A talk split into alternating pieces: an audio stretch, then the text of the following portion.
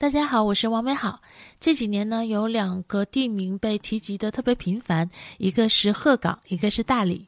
鹤岗呢，是因为听说两万就能买一套房，据说呢，现在也已经有三十万的年轻人在那里居住。大理呢，是因为有很多的艺术家和文艺人士呢，把家迁到了那里，那以及呢，有越来越多的年轻人到大理旅居，啊，做数字游民。另外呢，大理本身呢，就是个热门的旅游城市。尤其今年呢，呃，刘亦菲的这个剧集《去有风的地方》就是在大理拍摄，而且呢，讲了在大理旅居的故事，更是给大理的旅行呢又带来了一波热度。那为了看看大理到底有什么魅力，吸引了这么多的人去旅居甚至定居，我前几天呢，也就是二月末的时候去了一趟大理，跟在那里已经旅居了半年的我的一位朋友呢一起玩了几天，聊了聊。三月初回来之后呢，我跟我的闺蜜说了一下情况，没想到呢，她马上买机票，带着孩子呢，也去了几天，简单的考察了一下。昨天呢，她刚刚回来，我们又聊了一次。那我想把我们三个人沟通下来的对大理的一些观察跟大家分享一下。那来跟大家说说，大理到底是不是一个治愈之地，是不是一个适合远离？这个大城市的喧嚣啊，远离职场的桃花源。我大概呢会从风景、气候、呃饮食、居住、交通、物价、文娱、商业、生活和收入的这些方面聊起，希望呢能对未来想去大理或者想在其他小城市定居或者旅居的朋友们呢提供一些思考的角度。先来说说风景。大理呢，之所以成为热门旅游的目的地呢，跟它有得天独厚的风景是分不开的。大理有苍山，有洱海，有花，有寺庙，有古城。尤其是著名的呢是洱海。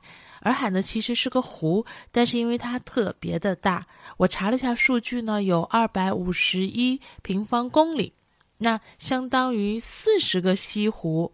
呃，所以呢，有海的感觉，那跟海的景观呢也很像。那大家呢在地图上呢是可以查一下，洱海呢是一个长条形的，呃，那我们假设呢它是一个梭子，那么呢两个长的这一边呢分别是海西和海东。那海西呢，靠近苍山和大理古城，有丰富的生态廊道，有树、有草、有花、有石头、有水，人呢可以在里面漫步，也可以骑车，都很惬意。那还有些人呢会在那里唱歌聚会。那海东呢，几乎呃没有太多的廊道，但是呢有可以开车的滨海道路，以及呢可以串起喜洲和双廊两个古镇。还有几处小的景观，所以呢，开车环海也比较惬意。那洱海呢，有经过治理，所以海水是很蓝的，呃，挺漂亮的。苍山呢，我这是因为天气比较冷，所以我没有上去。但是呢，它确实不是矮矮的小山包，所以呢，有可能会比较适合非常喜欢徒步和爬山的朋友。海东呢有一个这个喜洲，是一个有很多古迹的古镇，值得一逛。那双廊呢已经商业化有点严重了，所以基本上呢就是坐在咖啡馆里坐坐，看了看海景。大理古城里呢有很多商业化的地方，但是也有很多这种各种的文艺的小店，而且呢几乎大理的吃的的。各种店呢都聚集在古城这边，所以呢，旅行的人呢可能会因为吃东西多次呢去到古城。另外呢，古城呢常常很晚了还很热闹。我跟朋友呢有一天吃完饭，大概已经有夜里十点多，快十一点了，那古城里还是灯火通明，人头攒动，以及呢不可避免的里面也有酒吧，所以呢，可能对喜欢夜里出来玩的人呢，可能是比较适合的。那总之呢，大理的风光确实还不错。对于喜欢这样的山水风光的啊，厌倦了钢筋水泥城市的人，确实可能会被吸引。不过，但是，呃，我最近有点鼻炎，希望希望大家稍微呃担待一下。那但是呢，这这里呢，我要开始说但是了。这个但是呢，我一开始也很意外，就是我待了一周。然后我闺蜜去了两天，以及我的那个朋友在那待了半年，那我们的感受其实不太一致。我朋友呢，这个挺喜欢的，呃，然后呢，因为她去大理之前一直在北京，但是呢，我和我的闺蜜因为在杭州已经生活了很多年了，那又去过很多这个海边的城市，所以对湖、海和山、植物不会有那么大的兴奋，甚至可以说，在我们看来，杭州的植物要比大理的还要丰盛和美貌。所以呢，我们俩这次去大理反而没有想象中的那么兴奋。这其实呢，令我们自己也挺惊讶的。所以呢，风光的吸引力其实也因人而异。大家如果想旅居或者定居一个新的城市呢，可以去感受一下，可能才能实际的体会到那里的风光对你是不是也有很大的吸引力。我们再来呢，说说气候。我去了之后呢，才知道我去早了，也怪我无知。我以为云南是传说中的四季都阳光明媚、温暖如春，结果呢，我在大理待了一周，几乎是被冻着的，而且呢，还经历了几个阴天和一场雨。后来旅居的朋友说呢，其实四到十月才是大理最好的季节，以及呢，大理的冬天也确实挺冷的，他也嗯不是很能承受。那这么说吧，我去的时候呢是二月底，在杭州呢我已经不用开空调睡觉了，但是在大理我每晚要开三十度，而且要开一晚，但是还是觉得很冷。衣服我洗了之后晾了两天才干，呃，或者更具体一点说吧，大理至少在我去的时候昼夜的温差很大。白天或者正午的时候呢，天气好的话呢，是非常的晒。那我回来后，其实脸是有一点晒伤的。我的朋友呢，也是全程都戴着帽子，但是早晨和夜晚又非常的冷，冷到我朋友有一天早上来找我的时候是穿着羽绒服的。那另外呢，我去之前呢，很多人以为我是看了那个电视剧《去有风的地方》去的。哦，我虽然还没有看过啊，但是我一直很疑惑，为什么跟大理有关的剧要用这样的名字？结果到了之后，我才知道，大理至少在三月真的是时不时的刮大风，那这对于我这个非常讨厌大风的人来说，真的是个大问题。另外呢，因为云南盛产各种菌菇，所以我以为大理也应该是一个很湿润的地方，没想到呢，我到了之后。每天都在很渴，然后要狂喝水。于是我朋友告诉我，这是正常的现象，因为大理非常的干。所以对于气候呢，至少二月底到三月的情况，以及我朋友待了半年的情况，感觉是完全不符合我的个人的预期。当然了，也还是要说一下，这也还是要看跟哪比。如果跟北方比，那可能这里还是真的是相对温暖和湿润的。不知道这是不是曾经在北京生活的人们都非常愿意去大理，呃，而且去大理的人更多的原因。不过呢，大理的雨很有意思。朋友跟我说呢，大理说下雨的话呢，别怕，它一般下一个小时后就又晴空万里了。那去喜洲的那天呢，我们正好遇到了下雨，没想到真的如他所说的，就下了一会儿就晴了。虽然下的那一会儿，其实下的非常之大，那这这一点呢，倒是完胜杭州的梅雨季节，而且呢，对于旅行和开门店经商的人呢，也是有好处的。那气候呢，对一个人还是有很大的影响的。我从北方来到杭州，也是适应了一段时间，而且明媚的阳光肯定会让人心情更好的，也有助于身体的健康。长期的阴雨呢，对心情不好，也会给身体带来。呃，很多的疾病。那比如呢，我其实目前在国内最喜欢的城市是重庆，但是一直不敢去旅居，甚至定居，就是因为重庆平时都是雾，是个雾都。那夏天呢又极其的炎热，而我以前呢也不理解东北人为什么那么喜欢去三亚。直到我今年回家，发现这个有了这种要被冻傻了。但是呢，又被屋里的暖气要被烤疯了的经验，所以呢，如果想去一个城市旅居和定居，也要对气候做一定的了解和评估。尤其是想治愈和放松自己的人，多选择阳光充足的这个地方和季节。接下来呢，来说说饮食。那不知道以前如何，至少现在在大理呢，由于旅客和外来人口比较多，所以其实几乎能吃到很丰富的菜系了。比如我朋友呢，就带我在夜市里吃了锅包肉和关东煮，还在创意集市上吃了牛排和生煎，还有饺子。那加上外卖的作用呢，自己买菜做饭也都不是问题了。所以呢，在吃的方面，我觉得对于旅居和定居的人，应该不会构成特别大的问题。如果要说特色的话呢，那大理当然也有云南的特色的饮食，比如米线、饵块儿，啊，各种菌菇。另外呢，大理因为是白族的自治州，所以呢会有白族的特色菜。我吃了几样，觉得挺好吃的，啊，而且也不辣，挺好的。所以呢，在饮食的问题上，大理应该适合绝大部分的人，至少不会觉得尝试了之后会觉得，呃，嗯。不行，吃不了或者非常难吃。那说到这个呢，又要带一下我喜欢的重重庆，因为其实重庆呢，嗯，重庆的饮食我个人是非常喜欢的，而且觉得非常好吃。但是我这几年确实吃辣的能力是越来越差了，包括我父母呢，是一丁点儿的辣都吃不了。所以呢，嗯，这也成为了我想带父母去重庆旅行的一个小小的障碍。饮食呢，其实对一个人也有很大的影响。毕竟一个人的这个人生呢，可能非常重要的一件事就是吃了。吃呢，不仅影响身体的健康，也影响心情。所以呢，想去小城旅居和定居的人，对吃进行考察和评估，也是很重要的一项。那说完饮食呢，我们来说说居住。居住的情况呢，可谓是一个人选择一个城市的最重要的考虑因素了。这也正是鹤岗成名的原因。那么，既然那么多人选择了大理，说明大理的居住环境应该还可以。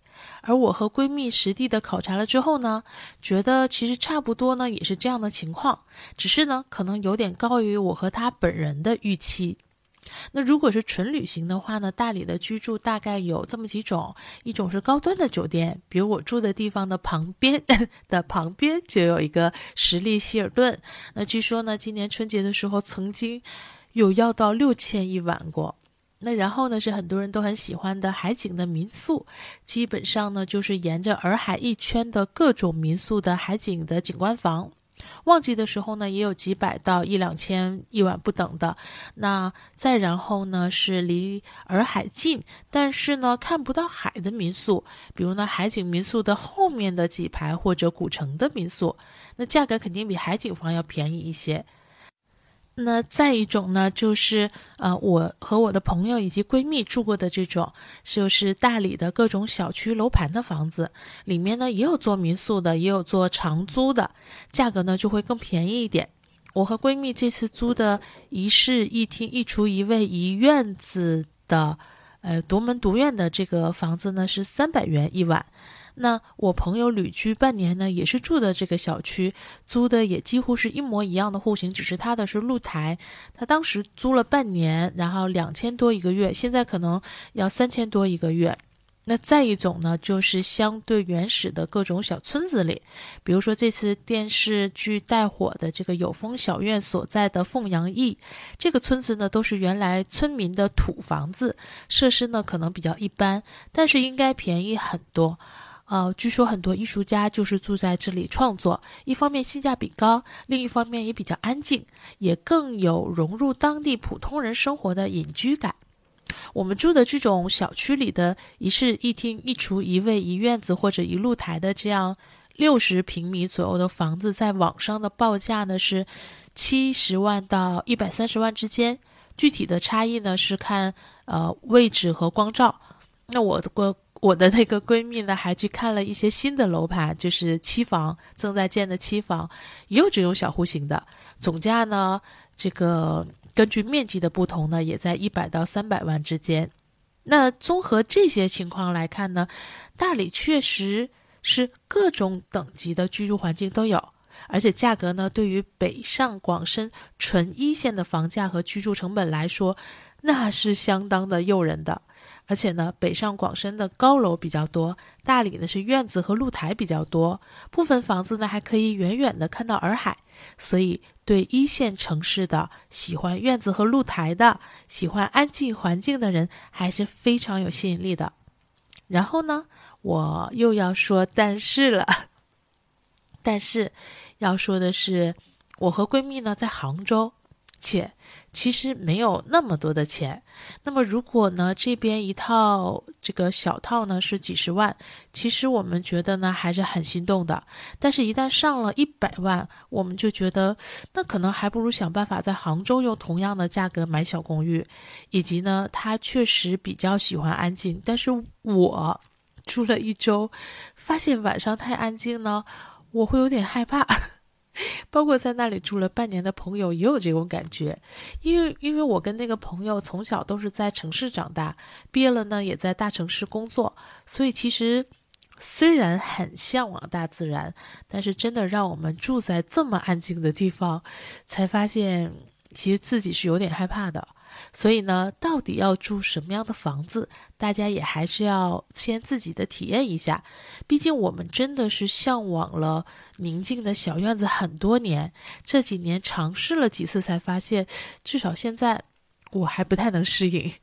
包括去鹤岗的房子一样，看似两万可能买一套，但是冬天暖气是否充足啊，以及每年要交取暖费等等的各种问题，可能也都还是要了解和体验清楚。不过呢，大理的房子做民宿特别适合。这个呢，我会在后面的收入部分呢跟大家分享一下。说完了居住，我们来谈谈交通。我们三个人一致的感觉是在大理，你最好有车。